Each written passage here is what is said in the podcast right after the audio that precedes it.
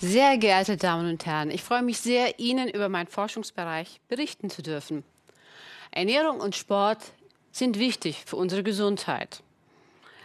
Nicht nur für unsere Lebensqualität, sondern auch bei chronischen Erkrankungen. Bei chronischen Erkrankungen können Ernährung und Sport den Verlauf der Erkrankung positiv beeinflussen. Das wissen wir aus vielen wissenschaftlichen Untersuchungen, ist gut belegt und anerkannt. Aber die Ernährung muss ausgewogen sein. Das ist die Grundlage für unsere Gesundheit und für unser Wohlbefinden. Sie dient als Energiequelle und füllt die vom Organismus verbrauchten Nährstoffdepots wieder auf. Ist die Ernährung nicht ausgewogen, birgt es das Risiko für gesundheitliche Komplikationen und für chronische Erkrankungen. Das kann zur Folge haben, dass wir eine veränderte Körperzusammensetzung haben, Verlust von Muskelmasse und eine Schwächung des Immunsystems. Die Folge ist eine schlechte Lebensqualität und vor allem kann dies die Lebenserwartung verkürzen.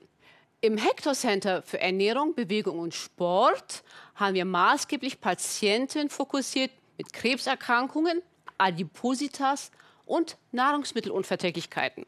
Das Ziel ist es, diese Patienten mit Ernährung und Sport zu unterstützen.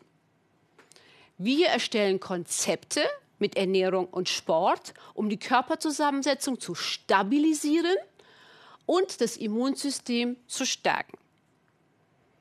Chronisch entzündliche Erkrankungen, wie die eine Krebserkrankung, führen leider häufig zu einer Gewichtsabnahme. Diese Gewichtsabnahme im Zusammenhang mit einer Tumorerkrankung nennen wir Tumorkachexie. Die Tumorkachexie hat leider viele negative Folgen. Ungefähr jeder zweite Krebspatient hat das Risiko, diese Tumorkachexie zu entwickeln und jeder vierte Patient stirbt an den Folgen dieser Tumorkachexie. Ein Muskelabbau bedeutet nicht nur eine Schwäche muskulärer Natur, das hat leider negative Folgen der Erkrankung. Also ist unser Ziel mit Ernährung und Sport, dem entgegenzuwirken. Wir untersuchen, welche Ernährung und Sportkomponenten am besten zu diesem Ziel führt. Ferner untersuchen wir, inwieweit unser Muskelstoffwechsel auf das Tumorgeschehen und auf die Entzündung sich positiv auswirken kann. Wir fokussieren uns vor allem auf antientzündliche und muskelaufbauende Ernährung. Da gibt es verschiedenste Komponenten, sei es verschiedene Eiweißelemente, Fette und so viel mehr. Diese kombinieren wir mit verschiedenen Sportkonzepten. Das Ziel ist es, die Lebensqualität des Patienten zu steigern die Therapie mit so nebenwirkungsarm wie möglich zu gestalten und den Erfolg der Krebstherapie zu optimieren. Im Bereich des Sportes benutzen wir zum Beispiel Verfahren mit einem hochintensiven Intervalltraining. Das HIT-Training ist schon seit langem bekannt aus dem Leistungssport. Das bedeutet, dass kurze, intensive Therapiephasen mittels Sport sich abwechseln mit Erholungsphasen. Das ermöglicht in relativ kurzer Zeit den Patienten bestmöglichst zu therapieren. Auch Krebspatienten können diese Therapien durchführen. Es muss nur an die Qualität der Leistung angepasst werden. Wir haben sehr schwache Patienten und wir haben relativ stabile Patienten. Aber besonders schwache Patienten benötigen andere Verfahren, wie zum Beispiel eine Ganzkörper-Elektromyostimulation, das EMS-Training. Dieses Training kann sogar im Sitzen absolviert werden und kann trotzdem effektiv sein. Unsere ersten Ergebnisse sind unglaublich positiv. Wir sehen, dass auch bei fortgeschrittener Krebserkrankung Patienten diese Intervalltraining wunderbar durchführen können. Wir sehen, dass die Patienten davon profitieren.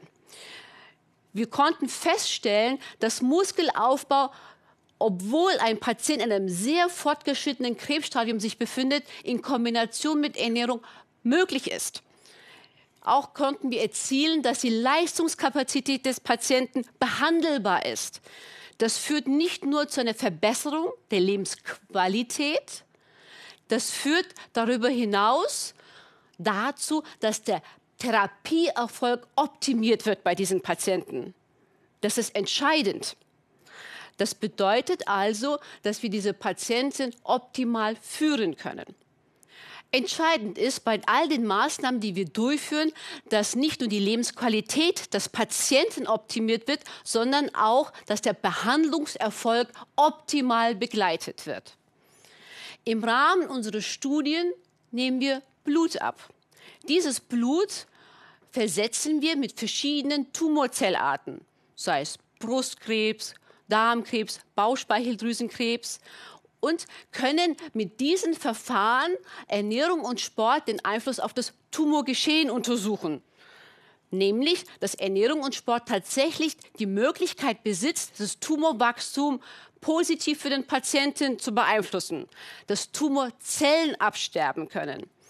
Also könnte ich Ihnen zeigen, dass wir mit Ernährung und Sport Patienten mit einer Tumorkachexie, mit verschiedenen Krebserkrankungen wunderbar behandeln können.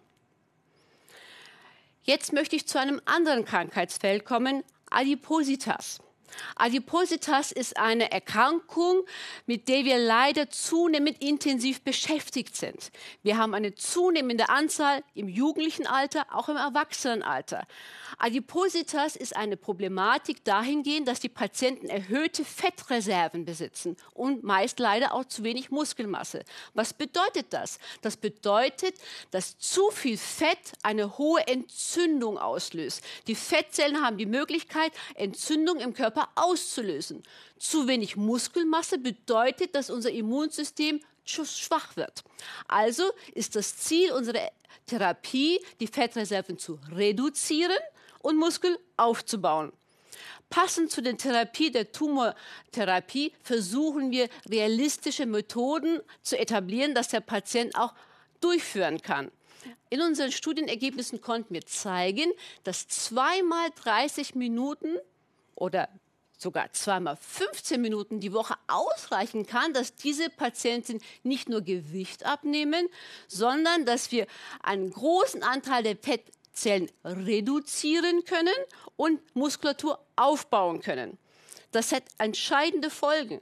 Adipositas hat nämlich das Risiko, dass die Patienten durch diese Entzündung bedingt Bluthochdruck, Diabetes mellitus, Fettstoffwechselstörungen entstehen kann. Das bedeutet in der Medizin metabolisches Syndrom. Neben diesem metabolischen Syndrom haben die Patienten ein erhöhtes Risiko für Krebserkrankungen. Also muss das Ziel sein, diese Patienten medizinisch zu führen und das schaffen wir mit Ernährung und Sport. Ein weiterer Bereich, womit wir uns beschäftigen, sind die Nahrungsmittelunverträglichkeiten. Nahrungsmittelunverträglichkeiten hat leider in vielen Jahren drastisch zugenommen. Vieles wird diskutiert Umwelteinflüsse, veränderte Nahrungselemente, die Verarbeitung hat sich verändert. Was genau die Ursache ist, wissen wir leider noch nicht. Fakt ist, dass wir Menschen haben, die durch die Ernährung krank werden. Das ist entscheidend für die Qualität des Patienten. Wir haben Patienten mit nur ganz wenigen Beschwerden. Die können wir mit ganz leichten Ernährungsumstellungen gut behandeln. Aber wir haben auch Patienten mit stärksten komplexen Situationen, wo eine Nahrungsaufnahme nicht mehr möglich ist. Also wir haben Erkrankte vor uns. Das bedeutet, dass unser Ziel es ist, diese Patienten zu detektieren. Leider ist es in der Praxis so, dass die meisten Patienten nicht gut erkannt werden. Mit den bisher etablierten Untersuchungstechniken ist das leider so, dass nur eine ganz kleine definierte Gruppe gut zu untersuchen ist. Die Verfahren mit Hauttests, Bluttests ermöglichen, diese kleine Gruppe zu identifizieren. Aber leider haben wir noch viele andere Patienten, die nicht erkannt werden. Was ist die Folge? Die Folge ist, dass diese Patienten sich selbst behandeln, selbst auferlegte Diäten durchführen, Elemente weglassen und die Folge ist, dass Patienten unter einer Mangelernährung leiden, ein Mangel an Vitaminen und Spurenelementen und das birgt das Risiko einer Verschlechterung der Gesamtsituation. Also ist unser Ziel, diese Patienten besser zu detektieren. Die Patienten können stärkste Entzündungen nicht nur im Magen-Darm-Trakt entwickeln. Die Patienten werden körperlich schwach, Muskel, Gelenkschmerzen, Kopfschmerzen. Das kann so diffus sein, sodass der niedergelassene Kollege diese Patienten vielleicht nicht erkennt im Bereich der Nahrungsmittelunverträglichkeiten. Der Darm ist ein sehr komplexes Organ. Wir haben eine Darmschleimhaut, das nicht nur unsere Ernährung verstoffwechselt, sondern es muss uns auch schützen für Viren, Bakterien, Erkrankungen. Unsere Darmschleimhaut ist durchsetzt mit Gefäßen, Netzwerk von Nerven. Wir haben ein Immunsystem, das uns stabil hält. Wir haben eine kompakte Darmschleimhaut. Und nicht zu vergessen, wir haben eine Darmflora. Wir haben in den letzten vielen Jahren sehr, sehr viel gelernt über die Darmflora, wie wichtig sie für uns ist. Entsteht eine Entzündung, kippt das System. Aber wie wollen wir das untersuchen? Tierexperimentelle Modelle, Zellkulturen können diese komplexe Situation nicht imitieren. Also brauchen wir ein Modell, das diese Komplexität zusammenfasst. Ein unglaublicher Fortschritt in der Medizin war die Etablierung von sogenannten Organoiden. Das sind Darmmodelle aus menschlichem Gewebe kultiviert. Im Rahmen einer Magen-Darm-Spiegelung kann man kleinste Gewebeproben entnehmen, Stammzellen gewinnen und das im Labor kultivieren. Auch im Hector Center für Ernährung, Bewegung und Sport haben wir diese Möglichkeit etabliert.